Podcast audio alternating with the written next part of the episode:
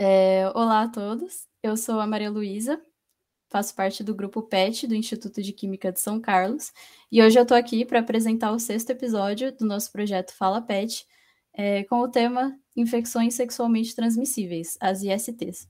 Para abordarmos esse assunto, temos três convidadas hoje, a professora Cristiane Piana Soares, que é a professora associada de Citologia e Biologia Celular da Faculdade de Ciências Farmacêuticas da Unesp, de Araraquara, que é graduada em Farmácia e Bioquímica e pós-doutora pela USP, na Faculdade de Medicina de Ribeirão Preto, e pela Harvard.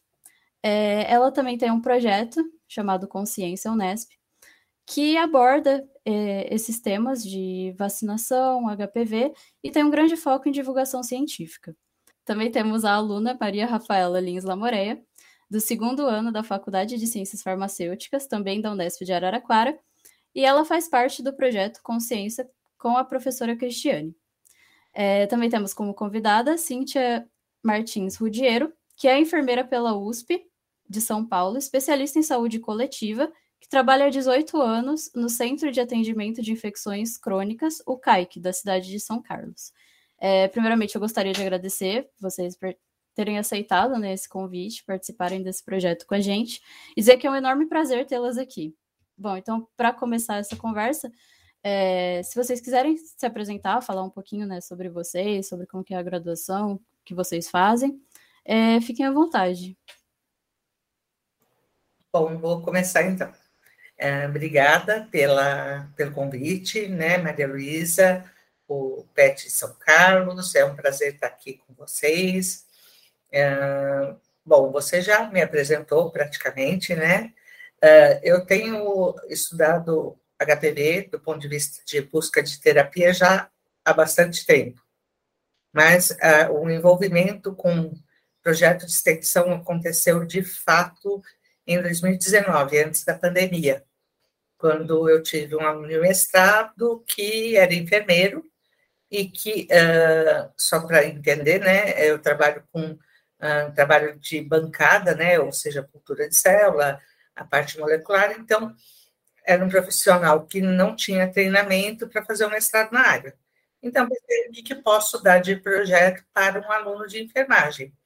E aí surgiu a ideia de fazer um projeto de uh, levar conhecimento para as escolas uh, sobre o HPV e também sobre a vacinação, porque já naquela época a vacinação era bem de baixa adesão. E isso pelo que a gente vem assistindo, né, a vacinação tem piorado seus índices tremendamente. Então, foi assim que surgiu o projeto. Uh, como era pandemia, né, então, uh, ir para as escolas não era possível, né, em 2020 e metade de 2021.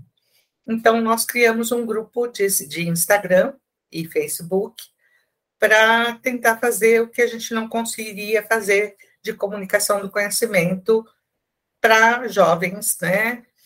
E talvez né, tentar alcançar pessoas de, de, faixas etárias um pouco maiores, que seriam os potenciais pais. Uh, então, aí surgiu uh, o, o, grupo do Instagram.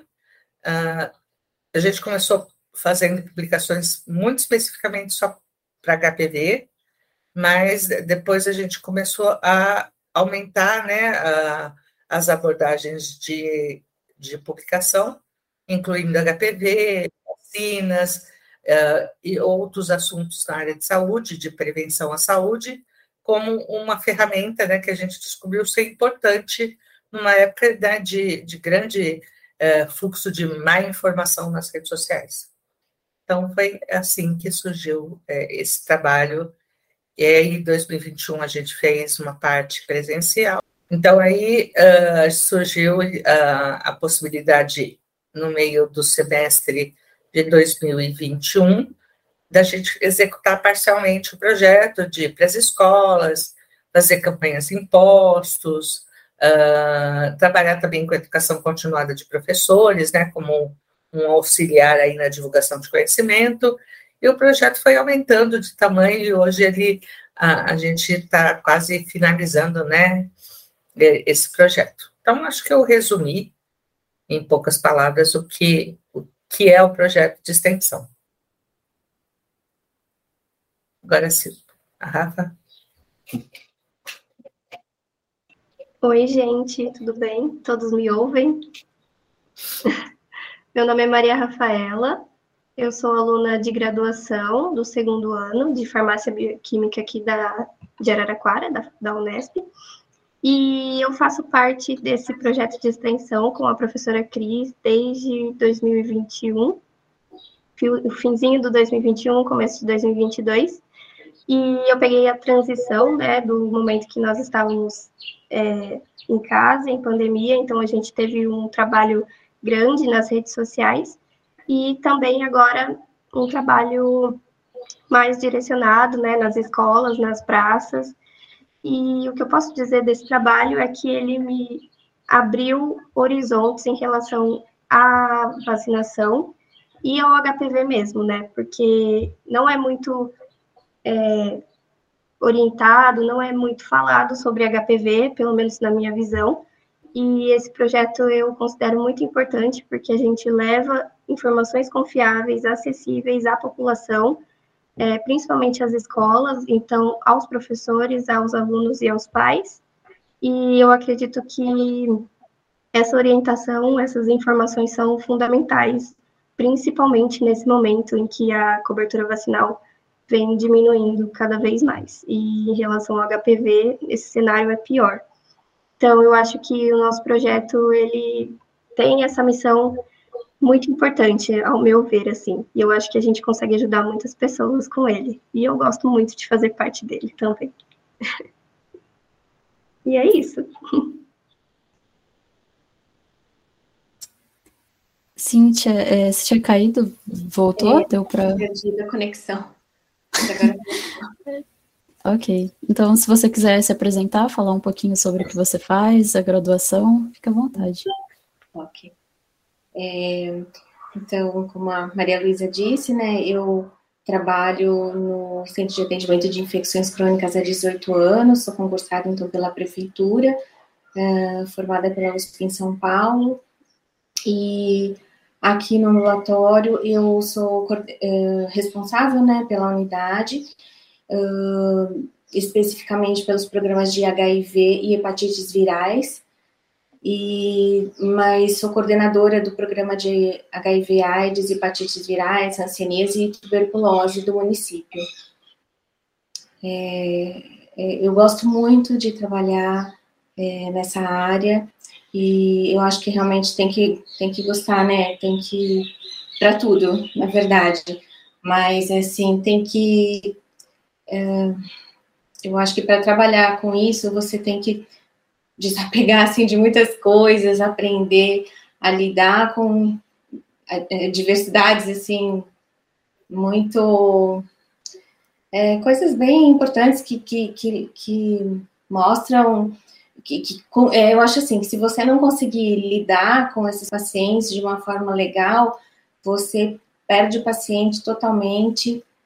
Tem que ser livre de preconceitos, de, né, de muitas coisas, assim, para conseguir levar e, assim, uma...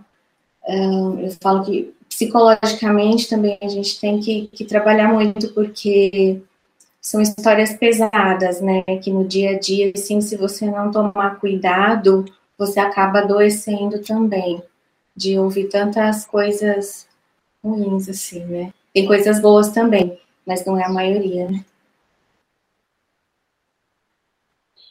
Acho que é isso. Obrigada, gente. É, então, assim, para começar, né, uma coisa assim mais básica, a gente está falando sobre infecções, né, sexualmente transmissíveis, mas o que são essas ISTs, né? Como que elas são transmitidas? O que que, que, que acontece, né? Ah, Professora, posso quer falar? Posso começar? É, bom, primeiro, eu não sou uma especialista em ISTs, tem que deixar isso muito claro. É, como eu trabalho com câncer, né? E a minha formação de doutorado e de pós-doutorado foi com uh, o meu interesse básico era uh, um patógeno, um microorganismo, né, que causava câncer. E, e, então isso tem que ficar claro que eu não sou nem uma infectologista, nem uma especialista em ISTs. Mas uh, estudei bastante HPV por conta de entender os mecanismos pelos quais ele é um causador de câncer.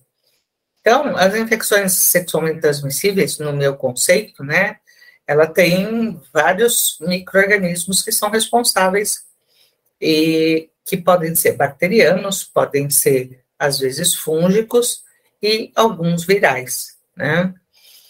Uh, os, na minha opinião, né, os mais complicados são os virais, em especial aqueles que a gente ainda uh, não tem tratamento, né? Acho que a professora uh, vai falar sobre HIV, né? tem tratamento, mas não tem cura, e como HPV, a gente tem vacina, mas não existe um medicamento, né, para tratar as pessoas que já estão infectadas. Então, a No conceito geral, são toda e qualquer é, doença sexualmente transmissível por um microorganismo. É, infecções sexualmente transmissíveis, né, como o nome diz, transmitidas principalmente sexualmente, mas não só. Né, a gente precisa lembrar que existem as outras formas, que é através da transmissão vertical também, né? É, que é da mãe para o filho, seja no momento da gestação, ou durante o parto, ou na amamentação, né? Isso é importante porque não todas, mas algumas delas pode acontecer. E aí, só para lembrar, assim, né, que os, o termo de doença sexualmente transmissível mudou, né, para infecção sexualmente transmissível, é, porque a doença é ligada a sinais e sintomas, né? E as infecções não necessariamente. Muitas delas são, a pessoa é assintomática. Por isso eles acharam melhor em 2016 foi quando mudou essa nomenclatura aí para infecções sexualmente transmissíveis. Acho que é isso. Mais alguma é. coisa? Então, eu ia falar justamente sobre essa mudança, né, da, do termo DST para IST. Muita gente ainda usa DST, né? Inclusive, é, eu conversei recentemente com algumas pessoas, eu falei ISTs e as pessoas ficaram, quê? Não é DST? E aí eu ia perguntar justamente né, por que, que aconteceu essa mudança. É muito, realmente muito interessante falar sobre isso, porque realmente, né, tem que informar as pessoas, porque o termo doença realmente não, não se encaixa nesse, nesse quadro, né?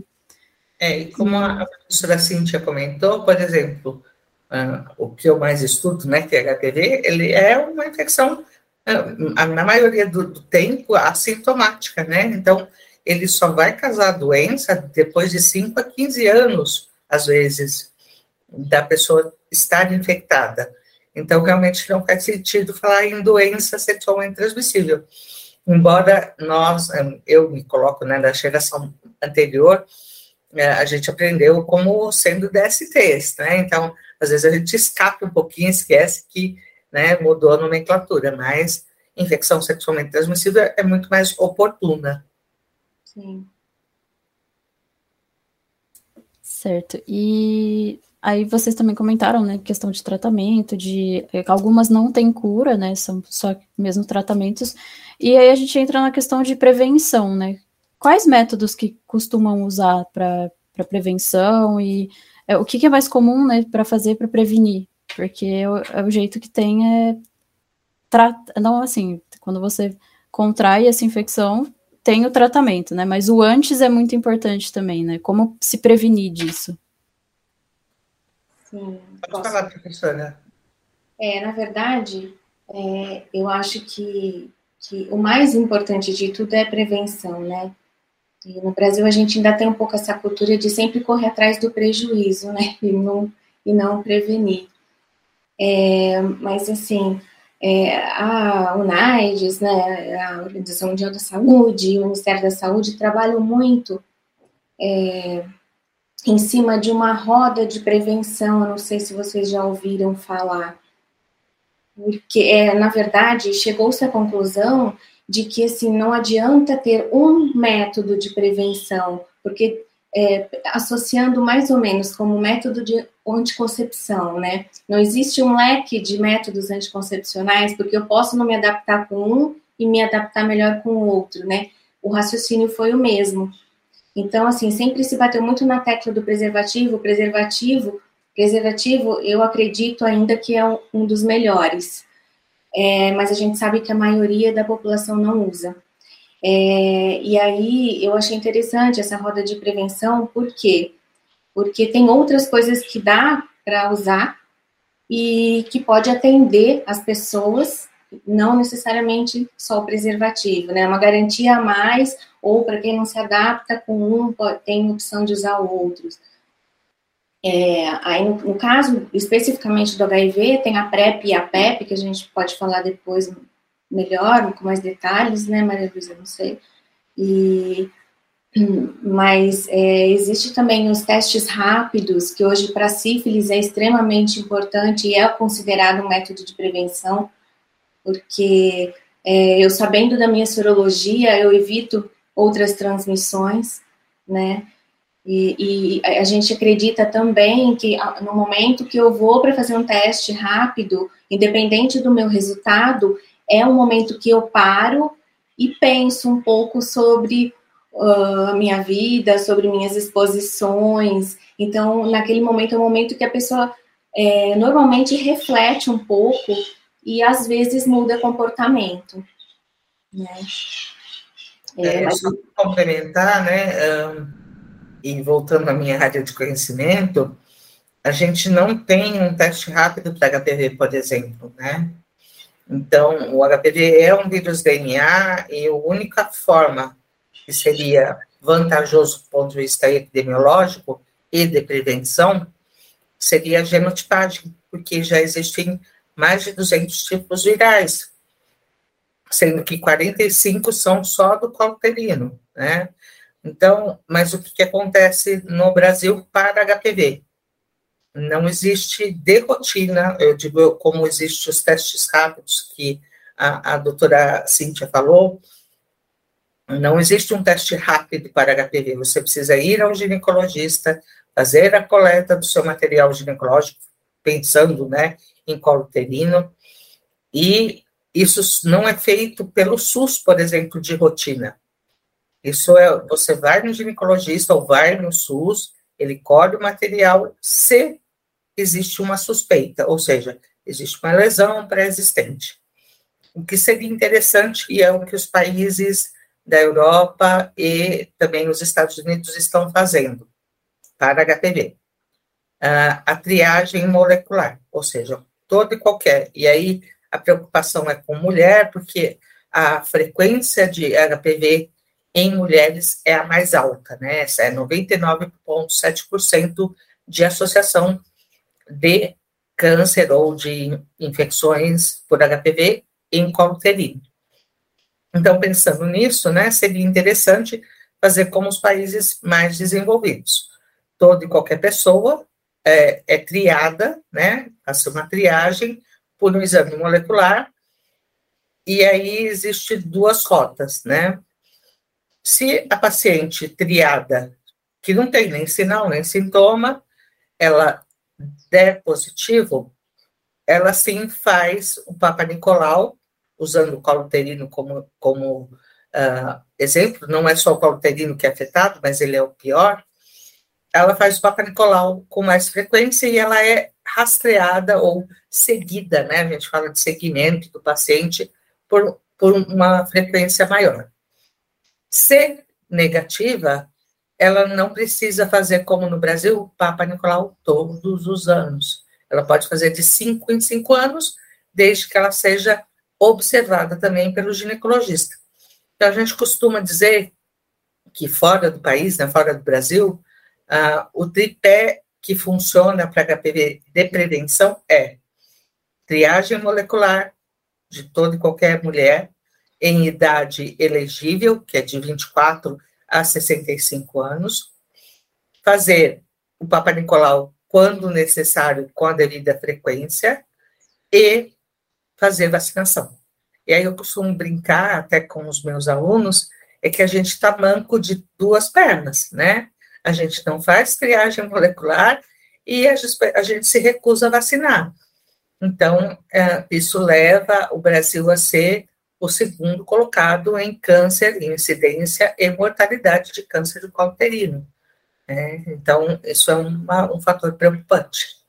Então, infelizmente, nós não temos terapia como existe para HIV, que acho que a doutora Cíntia vai falar bem sobre isso. Não existe nenhum medicamento, né? todos são a nível experimental ainda, e, não, e a única forma é prevenir é, com vacina. Né? Então, é, essa é a questão que difere um pouquinho das outras ISTs. Não sei se eu me alonguei muito.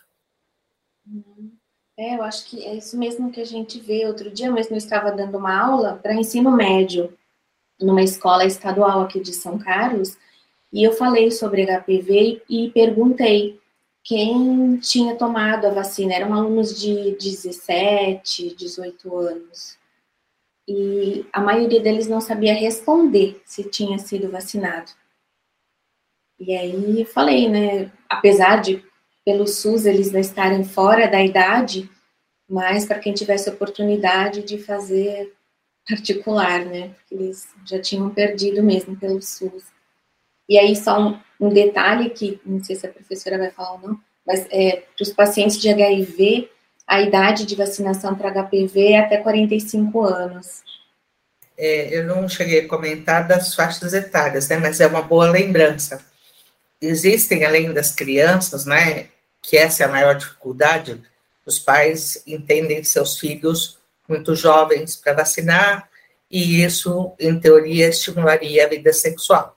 Então, eles hesitam, e esse é o termo, né, hesitação vacinal, porque eles temem, uh, além de temer isso, temem outras, uh, outras informações que são, que eu chamo de desinformação, né? Mas, uh, existem grupos especiais que podem tomar gratuitamente no SUS. Então, falando né, das, das crianças, é, recentemente o, o, Ministério da Saúde no Brasil ele igualou a faixa etária. Então, hoje são meninas e meninos de 9 a 14 anos. Até o ano passado era meninas de 9 a 14 anos e meninos de 11 a 14 anos. Então, o Ministério entendeu, por uma diretriz da OMS, que era importante que os meninos também se vacinassem na mesma faixa etária. E aí os grupos especiais, a doutora Cíntia já falou, né, HIV, uh, AIDS ou seus parceiros têm direito no SUS até 45 anos, pacientes imunossuprimidos, como pacientes com câncer, né, que tomam, imunos, uh, que tomam quimioterapia, que são uh, imunossupressores, e transplantados de órgãos que também tomam imunossupressores para manter o órgão do doador. Esses são os grupos que podem tomar gratuitamente no posto de saúde. Quem não consegue tomar, e o ideal que seja antes da vida sexual, no caso das crianças, uh, tem a oportunidade das clínicas particulares. O preço não é muito favorável, uh, pela minha última pesquisa aqui em Araraquara uh, varia entre 490 aqui a 650 reais a dose, porque ainda são duas doses. É, existe uma sinalização da OMS para isso no último congresso que eu fui também alguns trabalhos mostrando que talvez uma dose só seja eficaz. Então, no futuro, eu acho que não é muito distante, talvez seja uma estratégia melhor para a prevenção de HPV tomar uma dose só, porque o que se reporta é HPV, as pessoas até levam para tomar na primeira dose. Não é alto, mas levam. Chega na segunda dose, as pessoas não levam. E as causas, principalmente nos países em desenvolvimento ou subdesenvolvidos, é a dificuldade desse, e também né, outras questões. É, mas se fosse uma dose só para países como o continente africano, por exemplo, né, que são países pobres, ou outros países mais pobres, né, daqui da América do Sul, nós, inclusive, uh, tomar uma dose só seria mais barato para o Sistema Único de Saúde, se isso se mostrar eficaz. Eu acho que a tendência, num futuro breve, é ser é, esse, esse o protocolo. E falando ainda em vacina e prevenção, é, a gente tem que lembrar também da vacina da hepatite B, né? Que, que super importante também e que, é, graças a Deus que tem para B, né? E, porque para C não tem ainda. E, é um método de prevenção bastante eficaz. É, o, o curioso, curioso para dizer, né, não lamentável, né, é que nenhuma vacina, eu, eu tive contato uh, com a Secretaria de Saúde aqui de Araraquara, né, e, e, tive acesso ao boletim de vacinação do Estado de São Paulo desde 2015. Todas as, as vacinas, todas, seja para micro-organismos bacterianos, seja para virais, tiveram sua queda na pandemia, obviamente, por conta né, da, do medo, da restrição, mas elas começaram a cair a partir de 2018, num período antes pandemia. Então, isso é um, um relato importante. Por exemplo, a doutora Cindy falou, tem vacina da hepatite, mas as pessoas não estão indo tomar. Tem vacina da meningite, mas as pessoas não estão indo tomar surto de meningite. Então, é, a, a vacinação ela é importante quando, ela, quando é possível se ter né, disponível. Mesmo que, particularmente, a, a meningite, ela não tinha né, a, a, a W. Eu, a WY não tinha no SUS, hoje ela tem. Uh, você tinha que pagar, hoje você não tem. Então, as vacinas vão sendo incorporadas no Plano eh, Nacional de Imunização, isso é super importante. Mas é preciso que a população queira tomar, né? Que, queira levar seus filhos, seu, né? E isso às vezes não está acontecendo, e é lamentável. A polio, que é uma gota, né? Não é nem uma injeção, né? Porque é razoável achar que a criança vai ter medo de uma, de uma injeção, a polio caiu para 68%, quase 70% de, de cobertura, e se você for ver, a homogeneidade, que é a medida, né, a cobertura é quanto se tem de vacinados num determinado município, ou estado, ou Brasil. E tem a homogeneidade, que quanto isso é homogêneo entre os municípios. A homogeneidade de polio, por exemplo, é assustadoramente baixa é 25%, que significa dizer que tem município que está tomando e tem município que não toma nada. E no conto geral dá uma porcentagem baixa.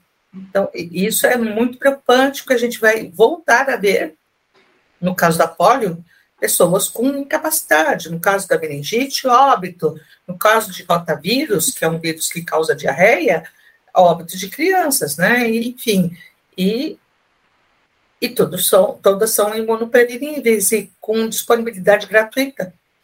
Né? Desculpa, eu acho que eu falo demais.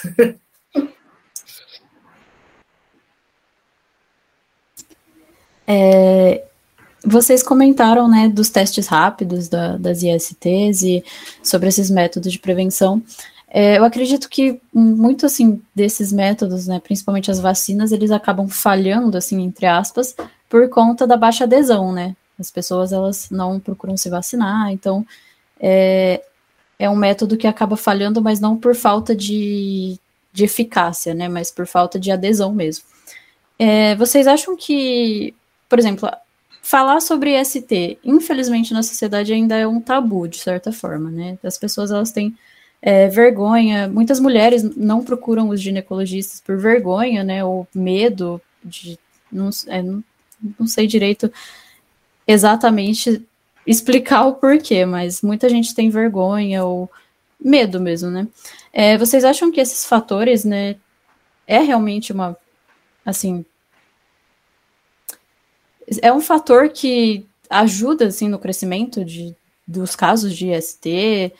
É, o que vocês acham sobre isso? Sobre esses métodos, né, e as pessoas não aderirem tanto a esse, esses testes. E queria saber a opinião de vocês, assim, sobre.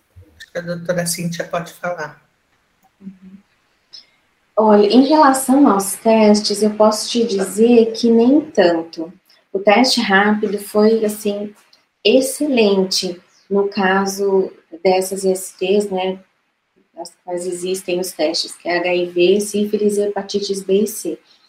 É, foi muito bom, porque quando não tinha esses testes, o que chegava era, é, era caso já de é, pacientes doentes, no caso do HIV, né?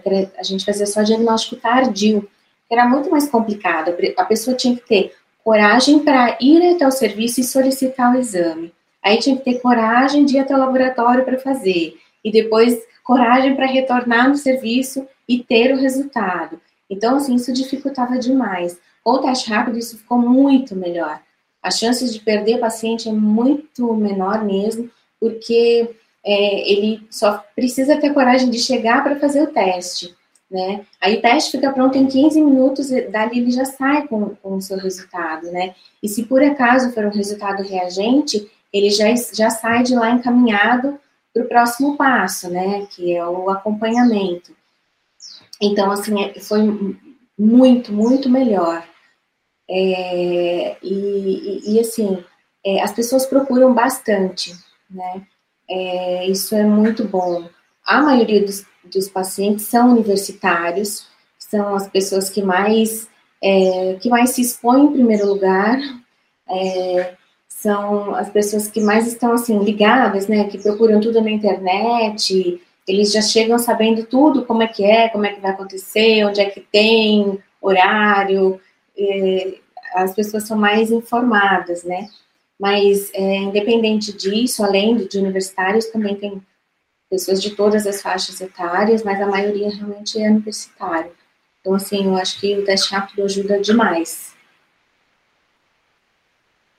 Vou falar um pouquinho do, da pergunta da, da Malu sobre a questão de sexualmente transmissível ser um tabu. É, de fato é.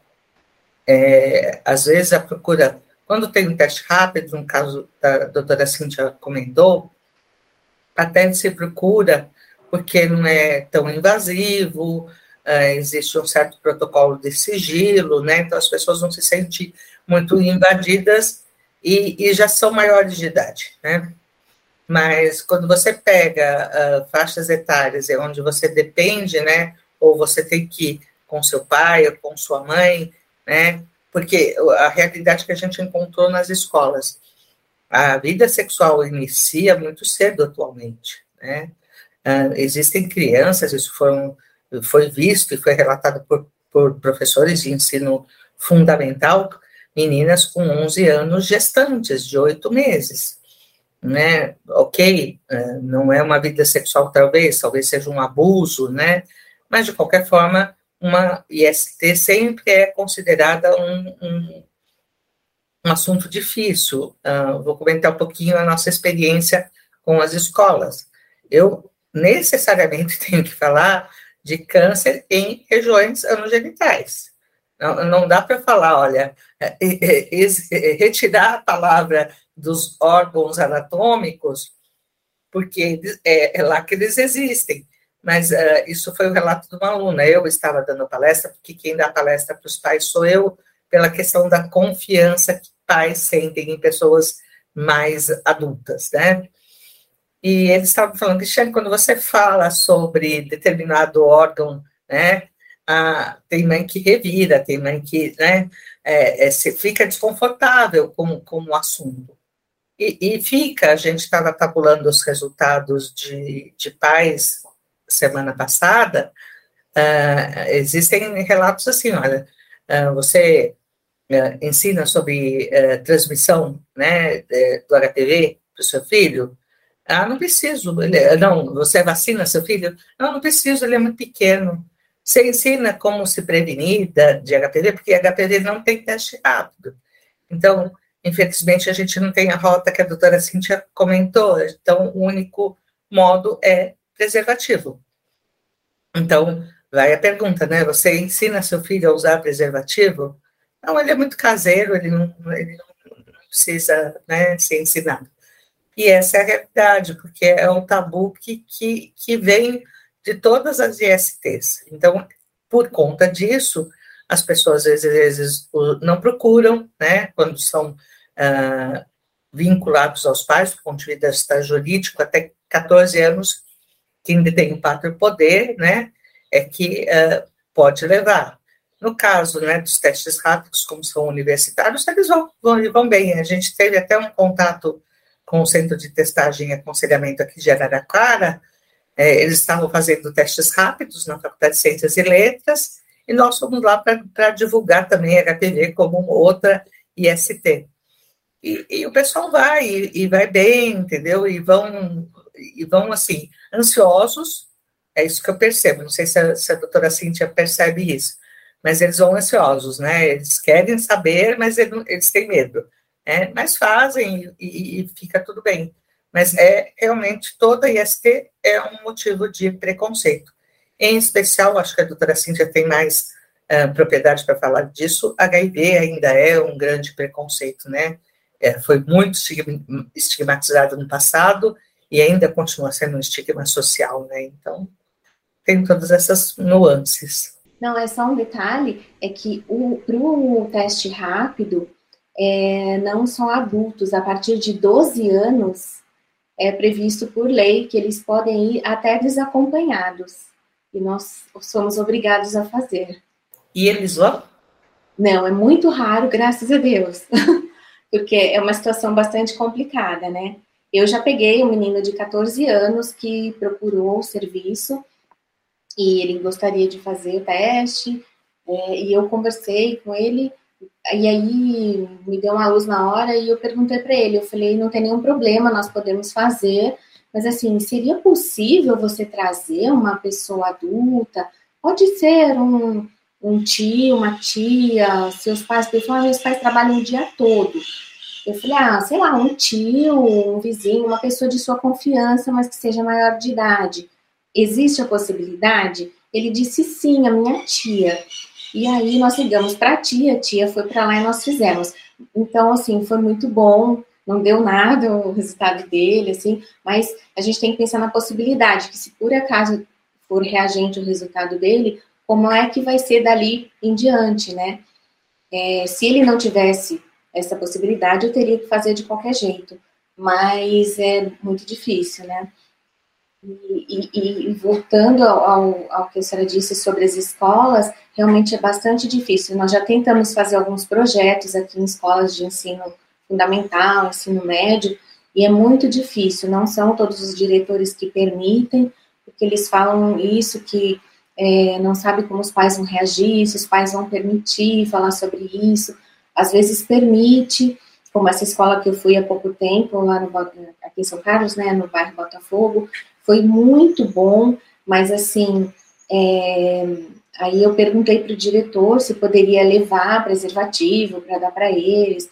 Esse diretor deixou, ele falou que não teria problema, mas nós já tivemos outras escolas que, que não permitiam. Eu pude dar palestra, mas assim, não pude levar material. Então, isso complementando, isso é um problema realmente. Nós tivemos um episódio esse ano que não tinha acontecido o ano passado. Dentro das estratégias de comunicação para a prevenção, a gente desenvolveu um jogo educativo que basicamente é um Mario Bros bem simples, onde a criança é, coloca um avatar, ela escolhe roupa, cabelo, o que ela quiser, e ela brinca de pular verrugas as verrugas têm sapato, tem boca, tem bigode, e pula buraco e cone, vai, toma a primeira dose, toma a segunda dose e entende que é legal e é importante vacinar. Teve uma diretora que a gente estava indo para a escola, sete horas da manhã, ela me passou um WhatsApp dizendo, olha, não venha porque os pais não deixaram. Os pais não deixaram jogar um jogo que não, não tem nada, né? E, e, aí até eu não sei até que certo ponto foi os pais realmente, porque eu conheço um pouquinho da dinâmica de escola pública.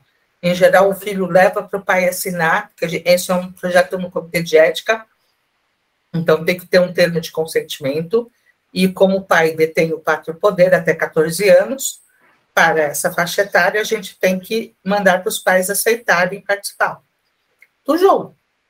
E, então, eu não sei até que ponto foram os pais, porque, em geral, o filho leva para o pai e o pai devolve, ou não, são três caminhos que podem acontecer. Devolve assinar, e tudo bem, ele participa, não devolve, ou porque o filho esqueceu, ou não devolve porque o pai ou esqueceu ou não quis. A gente nunca sabe qual das três hipóteses é. Nesse caso, eu fiquei com a sensação de que foi a diretora da escola que não deixou. Uh, mas é, isso acontece e, e, às vezes é difícil. É, é um, e pai é um. É, no caso, a gente, nosso interesse é mobilizar os pais. Pai é um terreno difícil de, de, de semear, né? Porque eles têm. Uh, e quanto mais né, a socio-vulnerabilidade socioeconômica, mais difícil é. E também não posso estigmatizar, tem gente de condição socioeconômica sem escolaridade e que é super tranquilo e, e, e vacina, mas enquanto, por exemplo, a gente teve escolas particulares que não quiseram. Então, também a gente não pode estigmatizar que, ah, porque a escola pública, né, é conta ou não deixa falar. É, tem de tudo no cenário, público e privado. E por outro lado, né, tem tantos jogos horríveis aí de violência que eles jogam e os pais não estão nem aí, né? A gente fez uma postagem nesse dia que foi o dia mais triste da minha vida. Então a gente postou uma foto dizendo é, era só a legenda comentando o que aconteceu e uma foto do tipo assim, antivacina. Mas isso deu tanto chabu no Instagram porque, nossa, aqui que tinha o jogo, se tinha cunho sexual, realmente não pode. Eu tive que fazer uma filmagem do jogo uh, de, um, de um, um, minuto e pouquinho e, e, postar na sequência, porque, ó, pessoal, não, não, tem nada de sexual, não tem nada de, de, de erotismo. É, é super simples, mas as pessoas pensam nisso. Acho que eu, eu acho que. Só vou fazer um comentário. Posso, Malu? É, então, sobre a nossa ida nas escolas, né, queria ressaltar o que a Cris já disse, e realmente eu acho que o público mais difícil de ser conversado são com os pais. Porque os adolescentes e as crianças, a gente até pensa, bom, eles não vão ouvir a gente, eles vão é, já vir com brincadeiras, né, em relação ao tema, mas não, quando a gente começa a falar, eles param e eles ouvem, e você percebe que eles prestam atenção. E os professores também, né? Eles é, são importantes, né? Como orientadores, então nós precisamos fazer a, a palestra com eles e informações e tal, mas com os pais realmente é muito complicado. É, como a Cris disse, ela tem que tocar em assuntos sobre as genitálias, enfim, sobre o câncer, e realmente é desconfortável para eles, você percebe é, na reação. Mas esse é o nosso desafio e a gente continua levando isso para que essa situação toda melhore.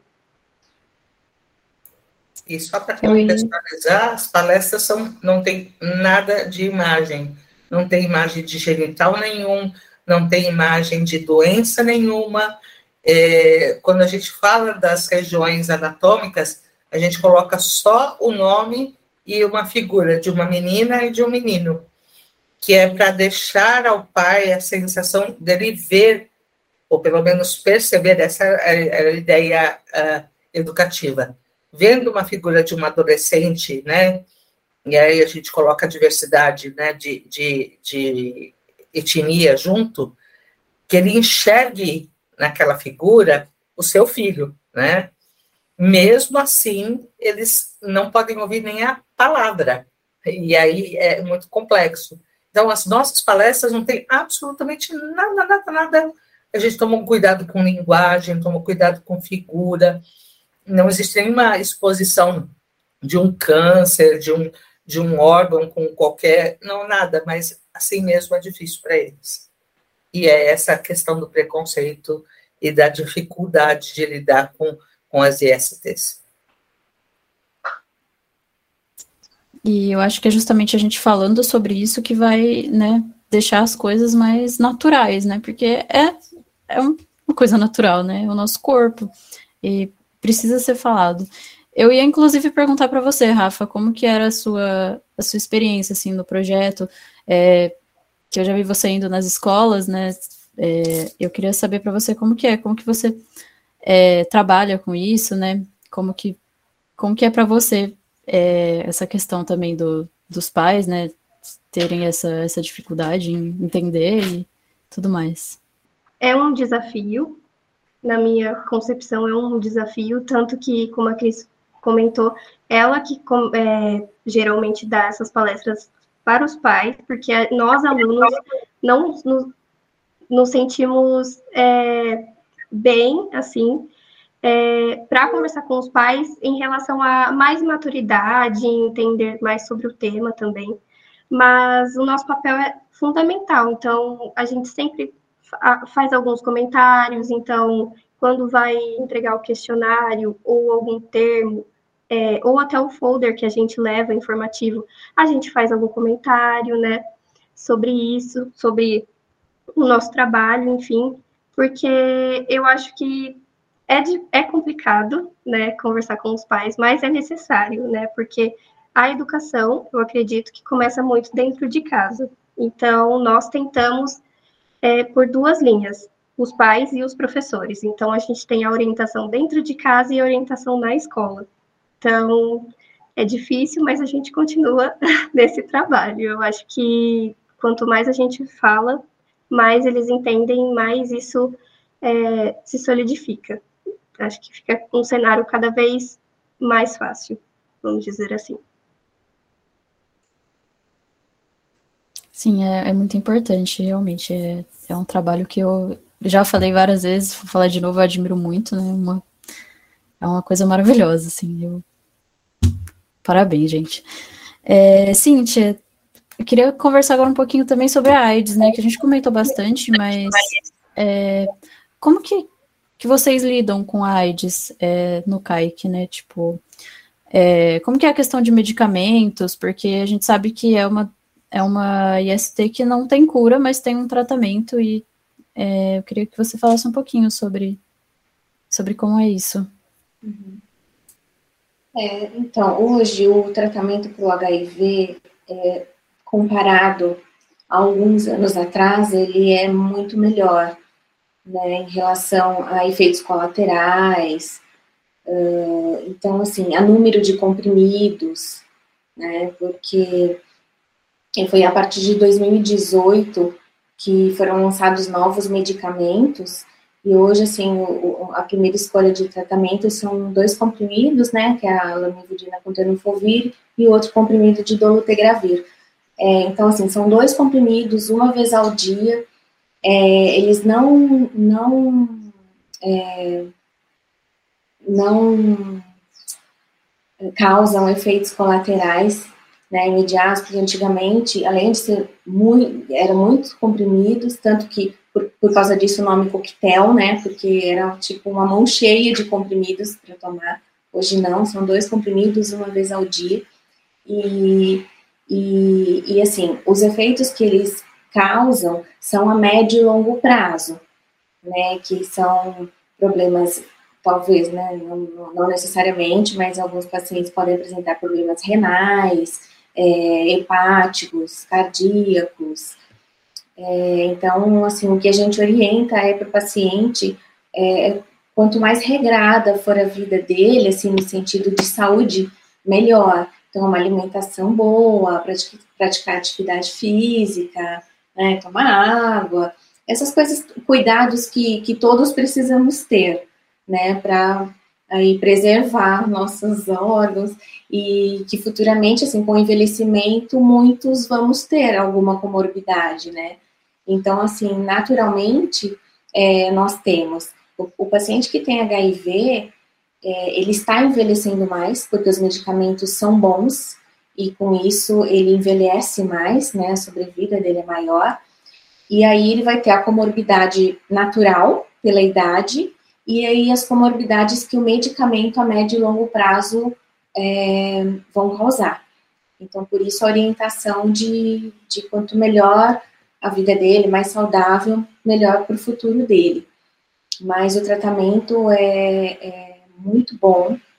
É, o paciente que realmente faz, segue corretamente, né, de tomar todos os dias, no mesmo horário, não falhar o tratamento, ele vai se manter com carga viral e o CD4, né, que é a parte da imunidade dele, muito boa. E, assim, sem preocupações de ter as doenças oportunistas, né. Então, assim, é muito melhor. De 2018 para cá, ficou muito mais tranquilo esse tratamento. É, só acrescentando, eu não sou especialista de HIV, mas é, quando se fala de vacina, eu sou uma uh, interessada em vacinas para ISTs, e, e por conta das redes sociais, a gente faz algumas postagens de ISTs e vacinas, e a gente teve a oportunidade de estudar alguns artigos para fazer uma postagem. Todas as nossas postagens são orientadas por artigos científicos, e uh, não sei se a doutora Cíntia tem conhecimento, acho que sim, né? Existe uma vacina para HIV em desenvolvimento. Ela não está pronta ainda, inclusive o Butantan está uh, numa fase, uh, não está numa fase, já faz alguns anos que ele já está em fase clínica, mas existe uma possibilidade no futuro de uma vacina para HIV. O que melhoraria é o cenário que a doutora Cíntia colocou, né, de efeitos adversos a longo prazo da medicação, é, que é importante, é necessária para o paciente HIV e que um, um imunobiológico poderia ajudar nesse sentido. Tomara que né, a ciência continue prevalecendo e que a gente tenha aí uma vacina para um uma, uma doença muito grave, né, e com, com um impacto, né, muito, muito severo na saúde dos portadores. Com certeza. É isso mesmo. Muito já tem vários estudos, né, a respeito mesmo disso. E é uma coisa que os pacientes esperam muito. Toda vez que sai uma reportagem sobre vacina, eles já chegam na mesma semana. E aí, o que tem para falar da vacina? Vai sair mesmo? né, eles ficam também atentos a isso, porque seria realmente excelente, né? Mas quem sabe? Tudo no tempo da ciência, né? É. provar que é eficaz, é segura, e isso leva um tempo. A de HPV demorou 10 anos, mas ela começou a ser desenvolvida muito uh, num tempo onde as tecnologias, uh, só para exemplificar, né? uh, coronavírus tem uma série de, de tecnologias de vacina, uma delas é VLP, que vem do inglês, Virus virus like Particles, que é uma vacina, uma partícula parecida com vírus. Naquela época, isso eu estou falando de 1990, essas tecnologias ainda estavam em estudo, né? Então, ela demorou 10 anos para ser desenvolvida. Hoje em dia, e aí é, a gente, eu gosto de citar isso, que ainda existem pessoas que não se vacinam para coronavírus, porque acham que a vacina é experimental, e porque ela foi desenvolvida muito rápida, a gente precisa só lembrar que tecnologias de vacina como o Coronavac, né, que teve aí um impacto negativo na sociedade, ela foi descoberta por Pasteur em 1880, 90. Uh, vacinas de RNA mensageiro, que é Pfizer, né, ou, ou, Janssen, elas foram testadas para surto de ebola em 2013, em 2008. Então, uh, uh, algumas vacinas demoram um pouco mais, dependendo da tecnologia, mas a gente está avançando muito mais rapidamente em tecnologia de vacinas, e eu creio que HIV vai ser em breve né, vai ter uma vacina importante aí para os pacientes, por conta dessa velocidade de conhecimento que vem se acumulando né, na tecnologia de vacinas. Sim. Hum. Vamos esperar, né?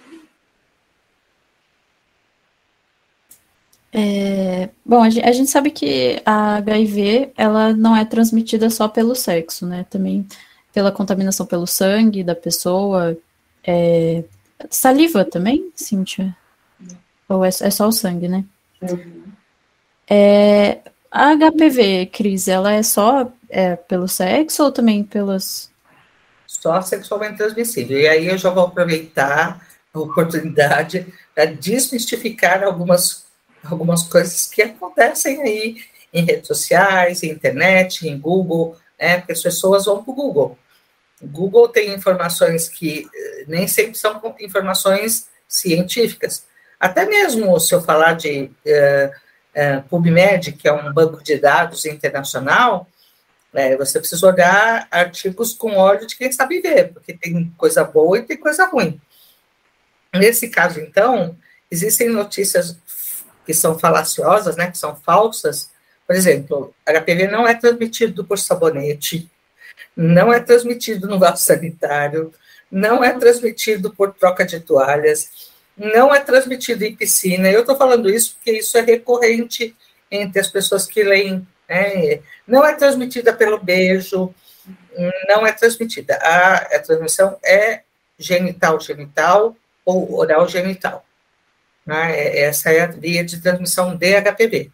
E, e é preciso uh, também falar que, embora seja genital-genital e oral-genital, a condição uh, do HPV conseguir penetrar e infectar uma pessoa é necessário um, pequenas lesões, que no ato sexual existem e são imperceptíveis, porque senão ele não consegue infectar a pessoa.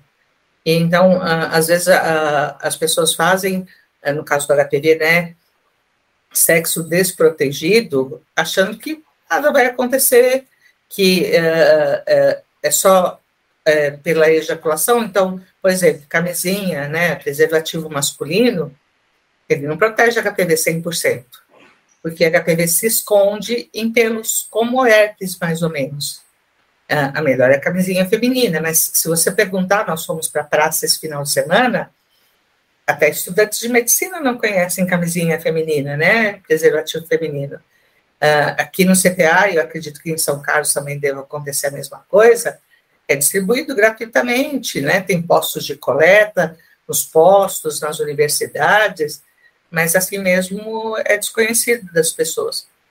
E então a transmissão é pura simplesmente sexual, não tem outra via de transmissão. Todo o resto é a chamada fake news. É, eles, inclusive, isso é uma coisa interessante, que assim, para uns isso se torna até meio de vida, né? É melhor acreditar que foi do sabonete, que foi da toalha, do banheiro. A gente tem muitos casos assim, de atender paciente falar para a esposa, falar para o marido, ah, eu peguei no banheiro público que eu uso, né? É mais fácil falar isso. É um tabu e que realmente vai passando e as pessoas vão acreditando. E, e o que a gente tem que fazer é isso que a gente está fazendo aqui, né? Trazer informação de qualidade. É, por isso que a gente também tra trabalha com professores nas escolas, é, te, tá tentando trazer informação qualificada, agregada à nossa informação, para que as pessoas tenham informações, e nas redes sociais a mesma coisa, para que as pessoas tenham o mais rápido possível de uma forma, no caso das redes sociais, curta, de uma linguagem atrativa, para receber a informação certa. Mas eu costumo dizer, né? Uh, falar de ciência em rede social é muito difícil.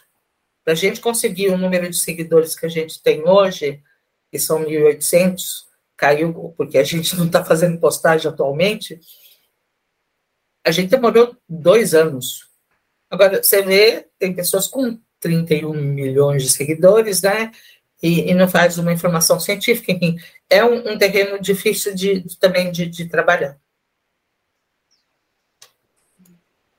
mesmo em relação ao HIV, as hepatites, os pacientes chegam às vezes super assustados, morrendo de medo. Não, porque eu vi isso, isso, isso, isso. Porque eu vi, eu falei, onde você viu isso? Ah, porque eu vi na internet. Tá, mas em que site? Né? Falei, toma cuidado, vai pesquisar, eu falo, vai pesquisar, pesquisa em site, em site confiável, olha o Ministério da Saúde, né, Organização Mundial da Saúde, porque falar de muitos detalhes, né, de PubMed, e outras coisas mais assim, é mais difícil para eles, né? Então, assim, eu uso o Ministério da Saúde, que eu acho que é o mais fácil e também confiável. Mas chega mesmo, aquela coisa de que transmite no copo, no talher, Então, eles vêm desesperados com essas coisas e muito, ah, porque minha vizinha, ou se não é a vizinha que falou, essas coisas, informações realmente totalmente erradas e, e acontece mesmo muito. E esse tipo de informação, uh, não sei se a doutora Cíntia concorda, ela acaba desviando a, a, o real objetivo de informar de fato como acontece, né? Então, é, isso acaba sendo um, um, uma desinformação, é, que às vezes nem é uma desinformação por mal, né? Não é aquela fake news que é de por, por qualquer condição social ou de, de pensamento. Mas é a desinformação do, a gente chama do, do tio do zap, né? Aquela que vai e passa da família para o amigo, para o vizinho, que não é mal intencionada, mas é, é desinformação, né? Então, e hoje em dia o que acontece, eu não sei se a doutora Cíntia tem essa sensação, os jovens hoje em dia, é, a gente pode até recomendar a leitura do Ministério da Saúde, mas eles não vão ler. Eles têm uma certa dificuldade de leitura de coisas muito densas. Então, hoje em dia se procura uma leitura rápida, curta, de um conteúdo não tão profundo numa linguagem que, ele, que seja consumível. E, e, esse exercício nas redes sociais é, é desafiador. Mas por quê? Porque fala para eles, fala, PubMed nem, nem, a gente nem toca no assunto, né? A gente só coloca, olha, as fontes estão lá na link da bio. Quem quiser vai ver. Né? Mas, mas até isso é difícil hoje em dia. A leitura qualificada os jovens não não não estão mais buscando, né? É a coisa da tecnologia que foi importante no mundo, né? É rápida. Eu sou da época que se estudava em enciclopédia, né? Não tinha Google, mas uh, se optou por uma informação muito mais rápida uh, na velocidade, nem sempre com a profundidade que ela tem que ter.